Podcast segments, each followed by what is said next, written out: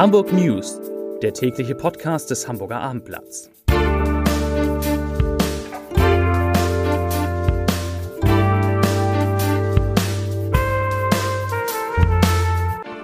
Herzlich willkommen. Mein Name ist Lars Heider und heute geht es um den Akku eines E-Scooters, der beim Laden explodiert ist und ein Feuer in einem Mehrfamilienhaus ausgelöst hat. Weitere Themen, der Flughafen Hamburg macht das zweite Jahr in Folge einen hohen Verlust, Umweltverbände wollen die Hafenautobahn verhindern und der HSV muss etwas gegen den Aprilfluch unternehmen. Dazu gleich mehr.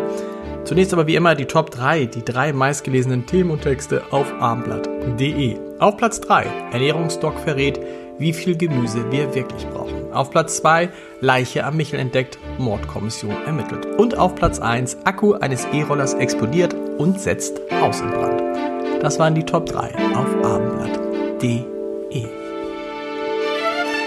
Früher, ja, früher hatte Olaf Scholz überhaupt keine Lust, in politische Talkshows zu gehen. Jetzt hat er sie ganz für sich allein. Nach seinem Soloauftritt bei Maybrit Illner folgte am Sonntag, also gestern, der Besuch bei Anne Will und die Erkenntnis, dass die harten Zeiten, durch die, Deutsch, durch die Scholz Deutschland manövrieren muss, ihn offenbar nicht überrascht haben. Er habe seit langem von der Kriegsgefahr in der Ukraine gewusst und entsprechende Sanktionen vorbereitet, sagte Scholz bei Anne Will.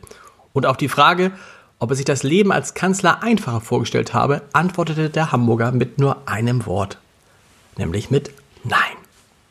Zu den Nachrichten des Tages. Der Flughafen Hamburg hat das vergangene Geschäftsjahr mit einem Verlust von 94 Millionen Euro abgeschlossen. Grund ist natürlich die Corona-Pandemie. Im vergangenen Jahr nutzten 5,3 Millionen Passagiere den Flughafen. Das waren zwar gut 700.000 mehr als 2020, aber im Vor-Corona-Jahr 2019 hatte der Airport noch 17,3 Millionen Reisende. Und die Lage ist im ersten Quartal dieses Jahres unverändert schwierig geblieben. In den ersten drei Monaten wurden voraussichtlich 1,5 Millionen Passagiere verzeichnet. Das entspreche einem Minus von 55 Prozent im Vergleich zu 2019.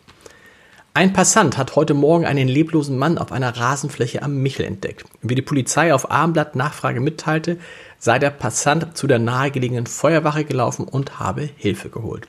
Feuerwehrleute konnten allerdings nur den Tod des etwa 50 Jahre alten Mannes feststellen, der vor dem Michel lag.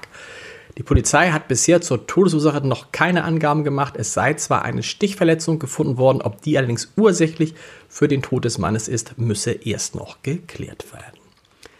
Ein explodierter Akku eines E-Scooters ist offenbar der Grund für einen Wohnungsbrand heute Morgen an der Bürgerweide in Borgfelde. Drei Menschen sind bei dem Feuer verletzt worden. Sie kamen mit dem Verdacht auf eine Rauchgasvergiftung in Krankenhäuser. Der E-Roller sei nachts zum Laden angeschlossen gewesen, sagt die Polizei. Gegen 4.15 Uhr soll es dann zu einer Explosion in einer Wohngemeinschaft im Erdgeschoss des Mehrfamilienhauses gekommen sein. Als die Feuerwehr antraf, schlugen bereits Flammen aus dem Fenster. 17 Menschen mussten das Haus verlassen. In dieser Woche soll die hamburgische Bürgerschaft beschließen, dass die Stadt ein sogenannter Corona-Hotspot ist. Dann könnte der Senat die jetzt geltenden Schutzmaßnahmen gegen das Virus verlängern. Welche Bedingungen dafür gelten sollen, darüber sprechen die Gesundheitsminister der Länder heute mit Bundesgesundheitsminister Karl Lauterbach, dem die hohen Fallzahlen in Deutschland weiter große Sorgen machen. Hamburg meldet heute 1649 Corona-Neuinfektionen. Das sind 164 mehr als vor einer Woche und damit steigt die 7-Tage-Inzidenz auf 1443,9. Immerhin, damit liegt Hamburg deutlich unter dem Bundesschnitt von 1700 und auch sonst ganz gut, denn nur in Berlin ist die Inzidenz noch niedriger als bei uns. Die Umweltverbände NABU und BUND wollen die bis 2031 geplante Hafenautobahn A26 Ost im Süden Hamburg stoppen. Verfehlungen in der Autobahnplanung seien auch durch jüngste Planänderungen nicht beseitigt worden, heißt es zur Begründung. Als zentrales Argument sehen die Verbände vor allem die baubedingten CO2-Emissionen. Ähnliche Kritik hatte zuvor auch der Klimabeirat des Hamburger Senats geäußert. Zum Sport.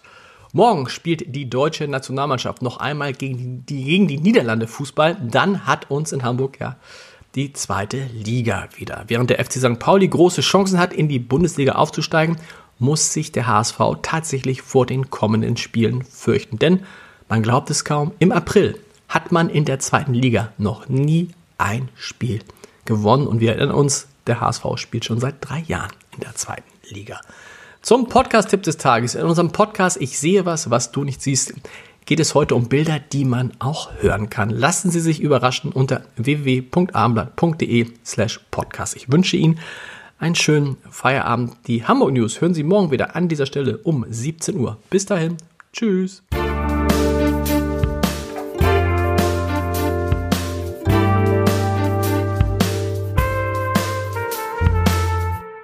Weitere Podcasts vom Hamburger Abendblatt finden Sie auf abendblatt.de slash podcast.